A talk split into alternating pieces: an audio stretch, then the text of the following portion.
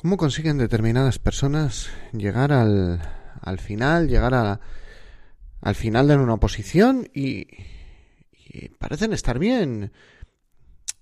A ver si me explico. Más allá del postureo, más allá de, de esa circunstancia de mira, mira, es, que es muy complicado contarlo en el podcast, pero más allá del postureo, más allá del querer aparentar que, que uno es muy guay. ¿Cómo, ¿Cómo determinadas personas no logran desequilibrar su vida? ¿Y qué cosas deberíamos de tener en cuenta a la hora de organizarnos? Ese va a ser el objetivo del episodio de hoy. Un episodio breve porque llevo toda esta tanda de episodios queriendo ser breve, pero vamos a intentar eh, quedarnos en 10 minutos. Así que sin más, con prisa, vamos a empezar.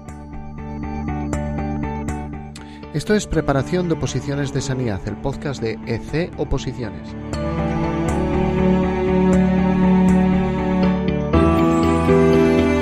Episodio 229. Cómo mantener el equilibrio de las esferas de la vida en el estudio de una oposición.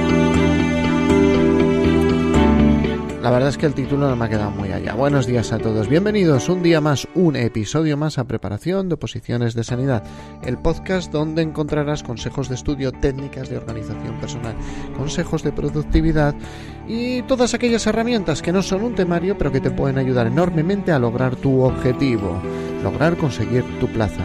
Este podcast no está pensado para ninguna categoría profesional en concreto. Ya te quieras presentar para una oposición de matrona, de enfermera, de técnico de rayos. Espero que aquí encuentres consejos y herramientas útiles. Y como siempre, mi nombre es José Ángel Gutiérrez, soy enfermero y compagino mi vida familiar con la docencia y con la preparación de oposiciones vamos, como preparador de, oposiciones y como, como, enfermero. Bueno, vamos a entrar, mm, que ya llevamos dos minutos y no os quiero entretener más.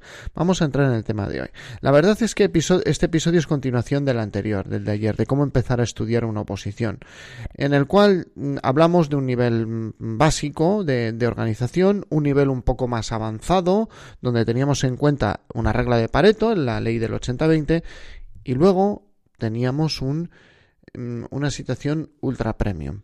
Esta situación ultra premium, el objetivo que persigue es fundamentalmente llegar al final de la oposición sin sentir que has descojonado toda tu vida. Con perdón de la palabra, con perdón de la expresión, pero sin sentir que, que toda tu vida se ha desmoronado mientras estabas estudiando eh, tu OP lo cual, bueno, pues es bastante importante, que considero yo, que es mm, el, lograr mantener el equilibrio vital. Lógicamente, esto cobra más importancia en aquellas personas que se están preparando una oposición y que son personas con su trabajo y con hijos. Ya sabéis que desde este podcast y desde, desde la web ec-medioposiciones.com, mi preocupación es aquellas personas que, que mmm, se tienen que preparar una oposición y que tienen que compaginarlo con todo. Y, no les podemos dar, yo no les quiero dar el mensaje de tienes que estudiar 8 o 9 horas diarias. ¿Que hay que estudiar mucho? Sí, pero es que muchas veces no llegan ni siquiera a estudiar mucho las personas que tienen estos niveles de ocupación. Tenemos que, a la hora de iniciar nuestro estudio, ponernos a analizar una serie de aspectos. El día va a estar ocupado por muchas cosas. Probablemente no tengas ni un minuto, aparentemente, ni un minuto libre.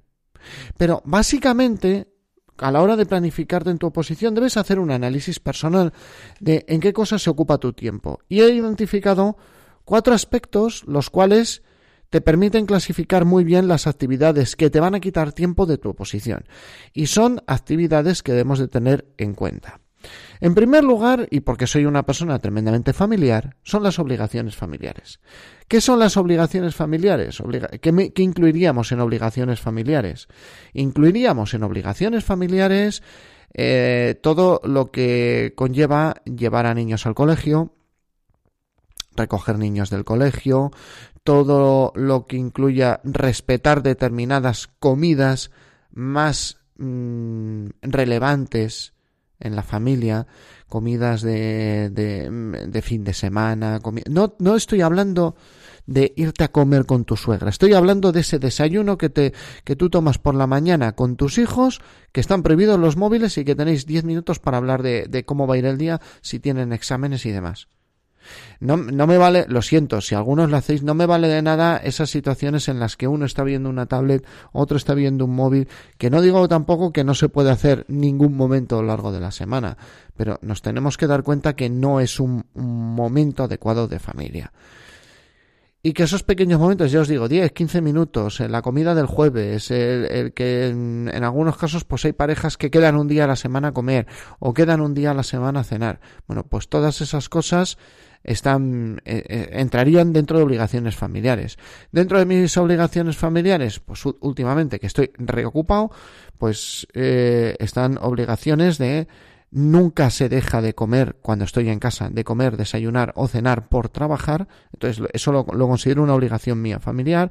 El cocinar cosas ricas para mi familia es una obligación familiar, que suena obligación, suena mal, pero es tiempo bueno para la familia, el que se sienten porque ya sabemos todos que si hay algo rico sobre la mesa, tampoco hay que matarse elaborándolo. ¿eh? hay días que me mato porque me despeja, pero eso es otro tema. Mm, el, el, tener un tiempo para hablar con tu pareja, el tener un rato para reflexionar, eso, aunque suene mal, obligaciones, es tiempo, o lo, llamadlo tiempo familia. Ese tiempo familia no es un tiempo el, el que, que la primera recomendación lo defino el primero porque tal vez sea de los últimos para restar para estudiar. Hay otras prioridades, pero por eso, para empezar, es importante clasificar. El segundo aspecto son las obligaciones personales. El trabajo. El, el, el, trabajo. A ver, que me ha salido aquí una alarma de algo, no sé. El, el trabajar, el, estudiar una carrera sería una obligación personal. Em, ¿Qué más cosas? Sobre todo es el trabajo, fundamentalmente. Bueno, en obligaciones familiares se me ha olvidado meter si tenemos mm, que llevar a nuestro padre al médico, a nuestra abuela, cosas de ese tipo.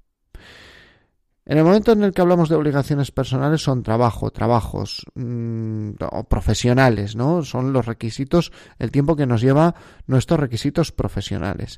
Implica también los tiempos de ida, de vuelta, los cursos de formación continuada obligatorios, todo lo, lo que es nuestra vida profesional. Luego tenemos un tercer grupo de factores que también son tiempo que no dedicaríamos a estudiar, que son los factores protectores de estrés.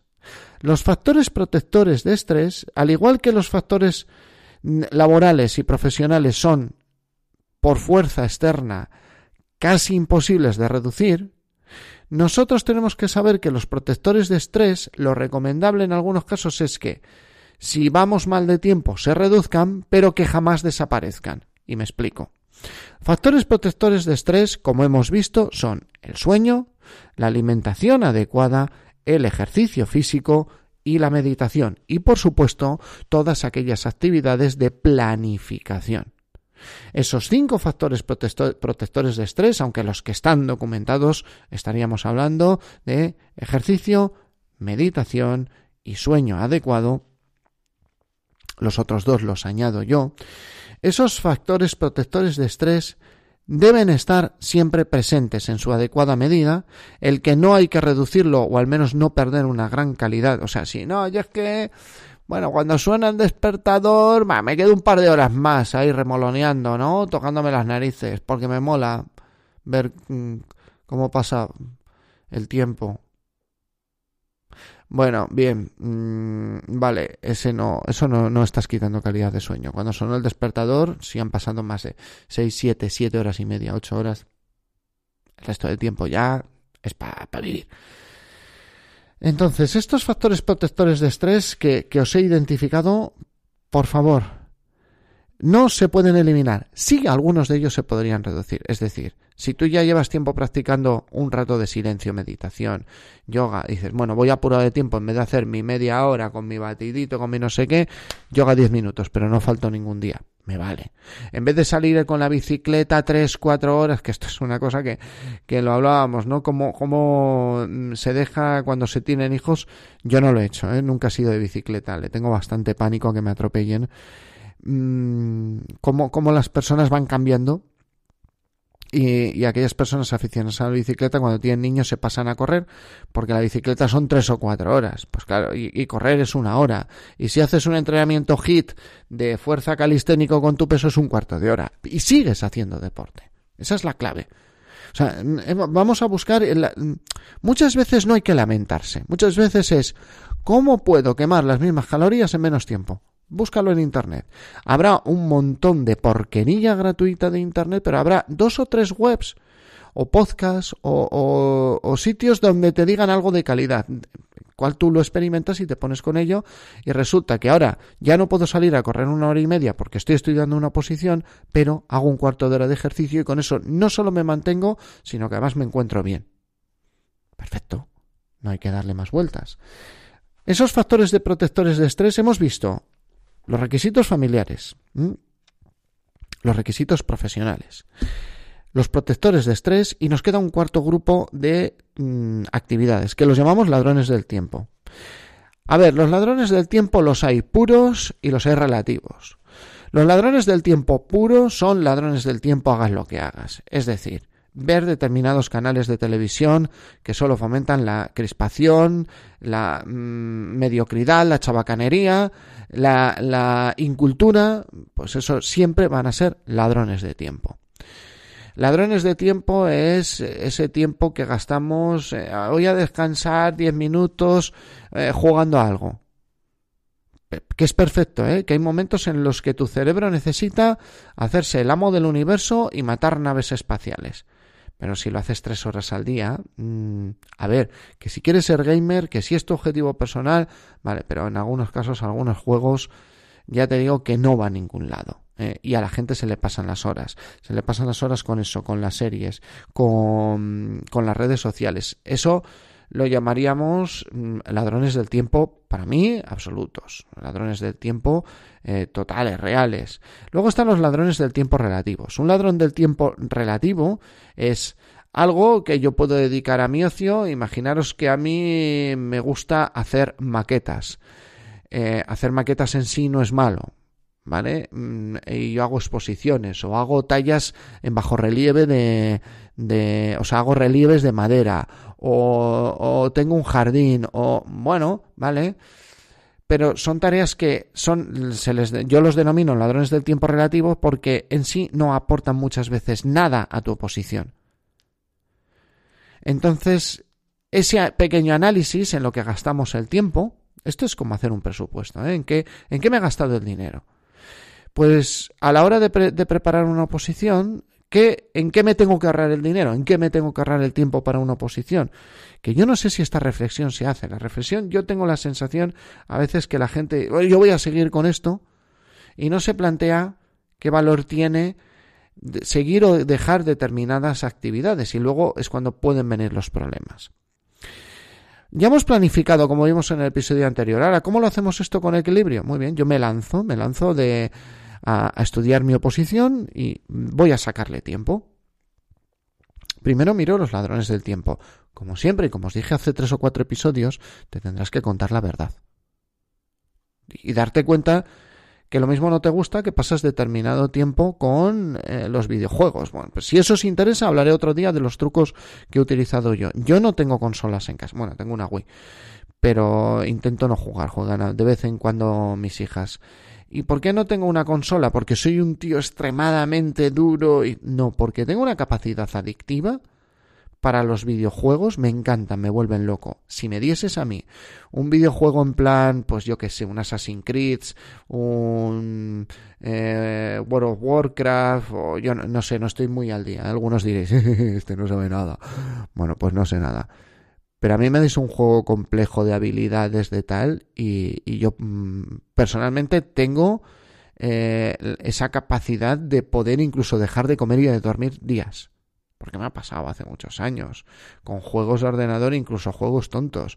Y yo mismo me he dado cuenta de decir, borra esto, porque esto no te está conduciendo a nada, porque llevas una semana que no has dormido nada, esto lo haces con 23, 24 años, pero son aprendizajes, y al menos ya sabes que con 40 años, alguno más, 40 y pico, eh, te das cuenta de que, de que está pasando el tiempo y que tú no te puedes dedicar a, jugar, a jugar a videojuegos. Ahora, ¿Que sí que tengo alguno en el móvil? Sí, yo os contaré el truco. Pero te vas quitando de ladrones del tiempo, ladrones del tiempo que pueden ser engancharse a una serie, que pueden ser ver películas al limited, que puede ser mm, eh, ver determinados canales de la tele. Esas cosas te sobran. No te conducen a tu objetivo, no te conducen a que, logres mm, sacar tu plaza. De ahí es donde quitamos. Segunda línea, ¿de dónde podemos quitar? De los protectores de estrés. ¿Mm? Pero no se eliminan. Sí que puedo eliminar los videojuegos, sí que puedo eliminar las series, sí que puedo eliminar los canales de internet, sí que o sea, los canales de la tele, sí que o el consumo tóxico de tele, sí que puedo eliminar el leerme todos los días tres horas de una novela. Pero leer es bueno, ya coño, pero también es bueno que estés mirando a las rositas de, tu jardín, pero no, mira las diez minutos y luego estudia, que te estás preparando una posición entonces, mm, simplemente eso. ¿Vale? Los ladrones lo primero. Lo segundo, los protectores de estrés. Se reducen y jamás desaparecen. Habrá momentos donde no puedes hacer dos horas de ejercicio, haz un cuarto de hora, pero no falles ningún día. Oye, que lo ideal para marcar abdominales y ser el tío o la tía mm, de mejor aspecto en la piscina este verano sería echarle dos horas. Sí, claro, pero te estás sacando una posición, repito. Ahora, viene la segunda parte. No estoy haciendo nada de ejercicio, pues tú también un cuarto de hora. No, ay, como yo no hago ejercicio, tengo más tiempo para estudiar. no. Tú un cuarto de hora. Te he dicho, son protectores de estrés. Jamás deben desaparecer. Y por último, intentar respetar siempre obligaciones familiares y obligaciones eh, profesionales. Dentro de las obligaciones familiares, por favor, intentad, mm, para equilibrar, porque va a haber tiempos, van a desaparecer tiempos de familia. Y este es el último consejo que os doy. Y no es un consejo que lo haya aprendido de mí mismo, pero mm, no lo puedo aplicar al 100%, pero muchas veces sí que lo puedo aplicar. Y a veces es una cuestión mental, y si queréis lo desarrollo en otro podcast. Por favor, intentar disfrutar los tiempos con la familia. O sea, no puede ser. No, yo te doy tiempo de calidad. Pero tú, el desayuno bramas, la comida mm, escupes fuego, la cena muerdes y ¿Pero de qué me hablas? No, pero yo un día al mes te lo reservo y, jugamos y nos maquillamos de unicornio. Pero, pero, ¿de qué, pero qué me cuentas? ¿Qué me estás narrando? Suelta el móvil mientras comes y mira a tus hijos y a ver qué pasa. Y diles a ellos que suelten el móvil también y que te miren a ti. Para que dentro de 20 años no te miren y digan, ¿tú quién coño eres? No, no, me, no, me suenas en Instagram, pero no recuerdo. ¿Me explico? Intentar darle un poco más de, calidad. Pero bueno, eso ya lo hablaríamos. Si, si queréis, me lo pedís y hablamos otro día de, de, cómo organizarnos esto y de qué libro copié todas estas cosas. Gracias por estar ahí, por, por seguir este podcast. Ya sabéis, cinco estrellas en iTunes, corazoncito en, en Spotify, me gusta en iVoox, lo que sea en Google Podcast, que no, he puesto nada de, de dar feedback. Me gusta de este es de pulgar arriba si estáis viendo esto en YouTube. Si al final esto sale en YouTube, no lo sé. El audio va a salir. El resto no lo sabemos. Y por lo demás, muchísimas gracias por vuestra atención. Gracias por estar ahí, porque si no, sería un enfermero, como veis, hablando solo delante de un ordenador. Nos vemos, nos escuchamos en el siguiente episodio.